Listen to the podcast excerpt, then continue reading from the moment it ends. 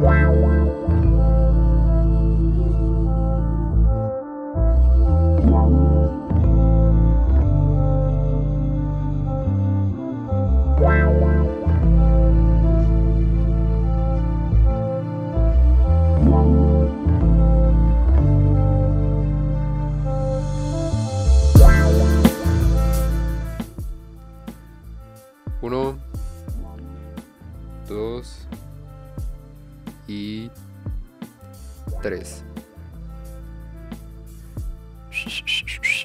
Hola, hola, hola. ¿Qué onda? Espero que estés muy bien. Yo, pues vengo de regreso de, de Jutiapa. Entonces, eh, de calor a un frío, me está pegando muy feo. Pero aquí le damos. Estuvo muy bonito mi viaje. y esta semana, fíjate que he estado estudiando el libro de crónicas. ¿Por qué? Porque ya había terminado de, de estudiar un libro y dije, bueno, quiero leer otro, aún así nuevo, uno así que... No, uno diferente. Entonces dije, nunca he leído crónicas y pues quiero leerlo. Y a primera vista, yo dije, no voy a aprender nada de esto. ¿Por qué no aprendería nada de eso? Porque mucha... Cada comenzás el, el capítulo, comenzás el primer capítulo, el segundo, el tercero, todos comienzan con tal persona, hija, de tal persona. Y esa se casó con tal persona. Y así se van, muchas y así se van. Y, y son, ¿qué? Cuatro capítulos, no sé cuántos, así. Entonces yo dije, ¿qué voy a aprender de acá? O sea, ¿qué voy a aprender de acá? Mm, Lo único que voy a aprender es pura genealogía y a mí como me cuesta ese pex de entender, ¿va? Entonces, no, no hay como una historia o algo así. Entonces, eh, dije yo, no voy a poder aprender nada. Que sí, ya, no vuelvo a decir eso. Te vengo a contar algo muy bonito, la verdad es que muy bonito. Así que, ¿qué tal si abrís tu Biblia? Si se puede, si no, pues igual te lo voy a leer. Pero es Primera de Crónicas, capítulo 4. Primera de Crónicas, capítulo 4. Bueno, entonces nos vamos a ir al versículo 9. Versículo 9. Y dice, había un hombre llamado Jabes, quien fue más honorable que cualquiera de sus hermanos. Su madre le puso por nombre Jabes, porque su nacimiento le causó mucho dolor. ¿Sabes? Jabes significa angustia o dolor. Imagínate eso, su, su mami eh, le puso ese nombre porque su, porque su nacimiento le causó dolor. Qué grueso, o sea, qué grueso que no haya estado en tus manos eso. E igual hubieras tenido ese peso de que tu nombre significa un dolor a alguien más. Y mira, y me gusta mucho porque este Javes, antes de decir cuál fue, el- en este caso, eh, el argumento por el cual la mamá le puso ese nombre, antes de eso dice, quien fue más honorable que cualquiera de sus hermanos. El nombre no definió a él. Y mira, di- dice en el 10, Él fue quien oró al Dios de Israel diciendo, ay, si tú me bendijeras y extendieras mi territorio, te ruego que estés conmigo en todo lo que haga y líbrame de toda dificultad que me cause dolor. Jabes oró. Y me dice, si tú me bendijeras. Debemos de pedir que nos bendiga, ¿estamos de acuerdo? Debemos de pedir que Dios nos bendiga. Lo dice, te ruego que estés conmigo en todo lo que haga.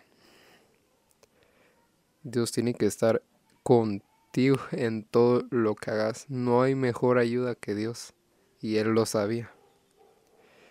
Y me dice, líbrame de toda dificultad que me cause dolor. Mira, pidió que rompiera cadenas, cosas que causen dolor. Porque Dios lo puede hacer.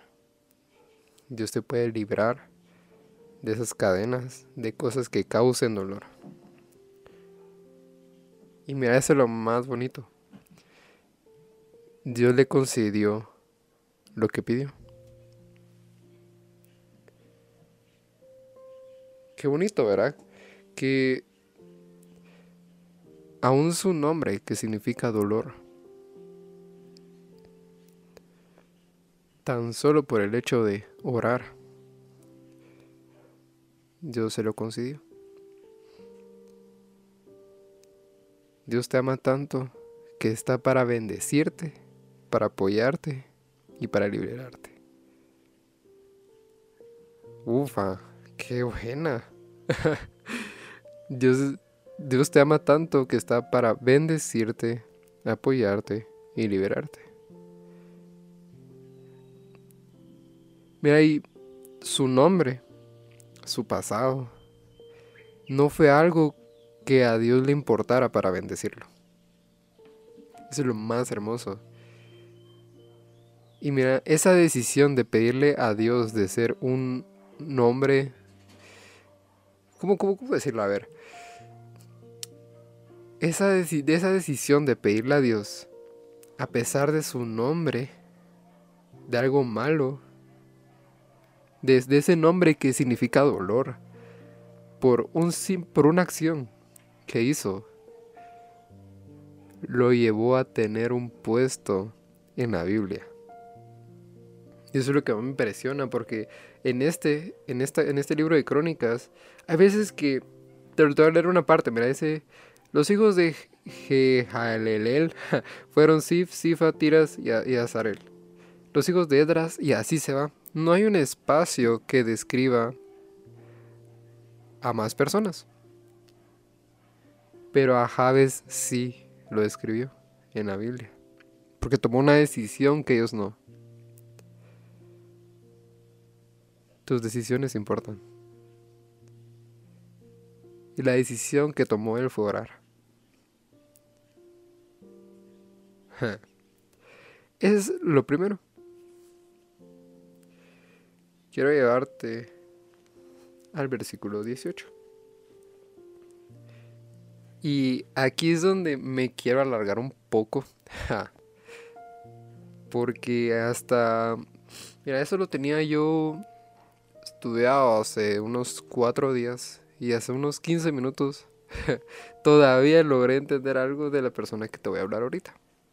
Así que vamos al versículo 18. A ver, y dice... Eh, Estamos hablando de Vitía. Vitía se llama la chao. Ja. Se llama la chao. Entonces, dice, se casó con una mujer de Judá, quien fue madre de Jered, Eber y, Jecutiel. Va. Entonces ahí está bien, ahí está bien. Que fue una una de las esposas de Mered. Ojo, Mered era un esclavo hebreo en los tiempos de Moisés. Porque, sí, en los tiempos de Moisés. Entonces dice, Mered también se casó con Bitía, una hija del faraón quien le dio hijos. Qué cosa más escandalosa eso. este chavo Mered, esclavo hebreo. En esos, en esos tiempos, hebreos eran esclavos de los egipcios. Y esta vitía, esta vitía es una hija del faraón, era hija del chavo que tenía esclavos a los hebreos. Y se casó con uno de ellos. Qué grueso. Tremendo escándalo. Eso es lo único que puede decir. Tremendo escándalo. Y me gusta esto porque Vitía. Es, es que a la hora mucha. Vitía significa hija de Jehová. Ella se casó con un esclavo hebreo. Ella abandonó Egipto Tenía, mira, ella tenía un gran puesto. Ella tenía un gran puesto con los egipcios. Era hija de un faraón. Pero prefirió ser del pueblo de Dios. Qué bonito. Por eso Dios le puso el nombre de Vitía.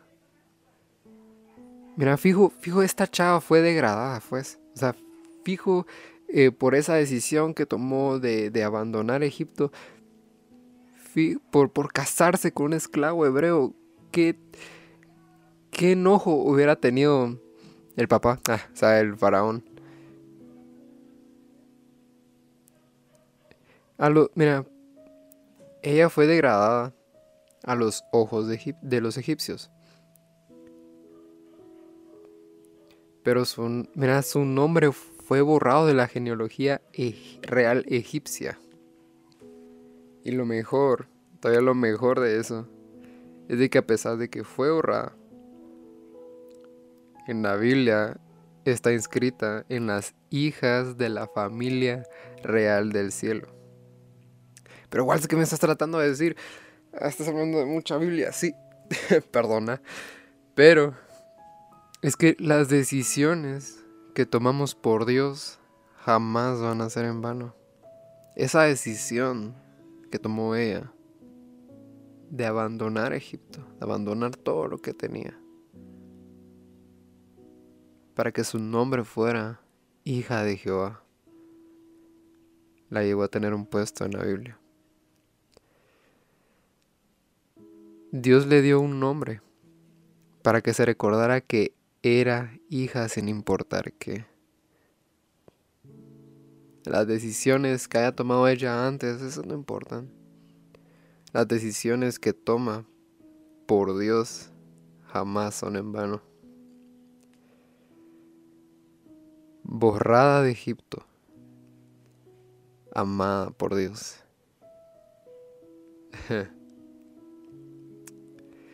que te tachen te pongan etiquetas. De, ay, ahí viene el, chavo que, habla de la Biblia, que la harán. Dude, ¿cuántas veces no lo he escuchado en estas semanas? En esas semanas, ojalá en, en estos meses. Gente que, a mí, amistades que me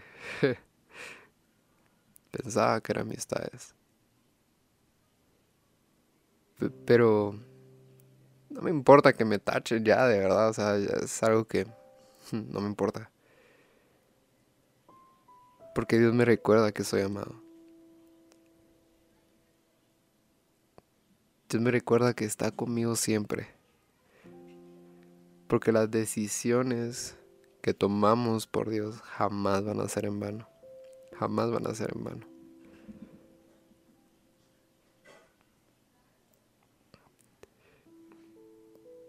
Yo no, yo, yo no sé, mira, y tal vez quieres cambiar y tenés esas amistades ahí tremendonas, ahí tremendonas y haces lo que ellos hacen. Pero tú al tú, en el fondo sabes que eso no es para ti.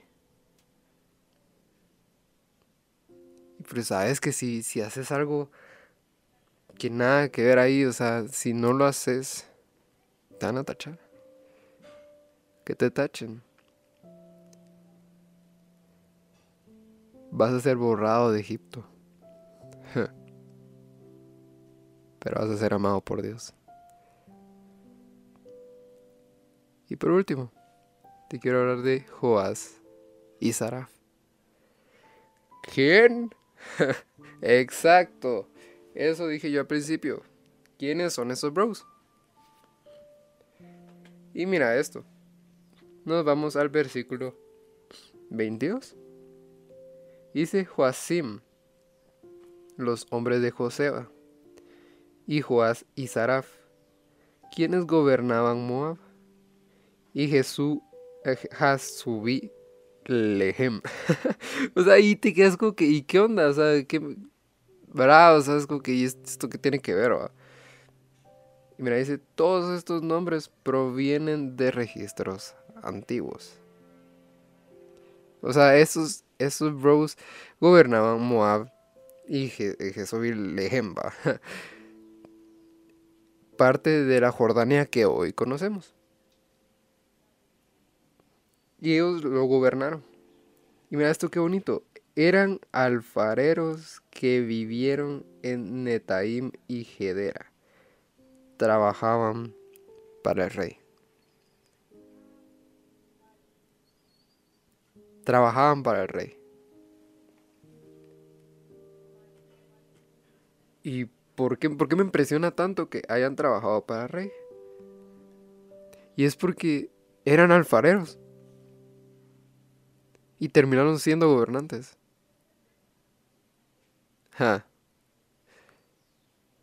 Y eso sucede mucho en la iglesia, en un puesto de trabajo. Pero lo que hagas, todo eso es importante para Dios. En mi iglesia yo estoy sirviendo en el último niño, muchachos, así en el último, en el último, donde no llega nadie, donde no llega nadie. Muy probablemente sí llega gente, pero no. O sea, sí, pero no. La cosa es de que yo sabía que no me tenía, yo no me tenía que ir por el, ah, esa gente sí, sí, sí sirve a las personas y yo no, porque no veo a nadie, no, no pasa a nadie. Pero ahí entendí que, que es importante para Dios lo que yo haga. En el puesto que esté, no importando, amar lo que haces, que Dios tiene un puesto para ti. De alfarero a gobernante.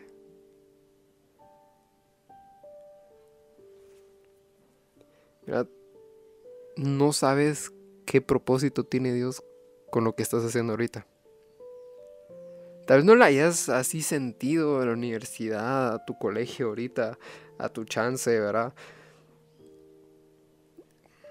No sabes qué propósito tiene Dios con lo que estás haciendo ahorita.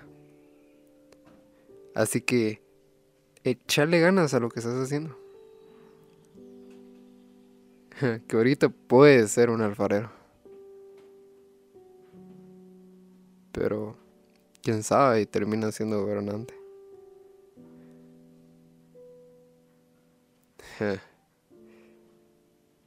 Eso es lo que me enseñó el, cuarto capítulo de Primera de Crónicas. Espero que te haya servido. Seguirle echando ganas. Seguirle echando ganas.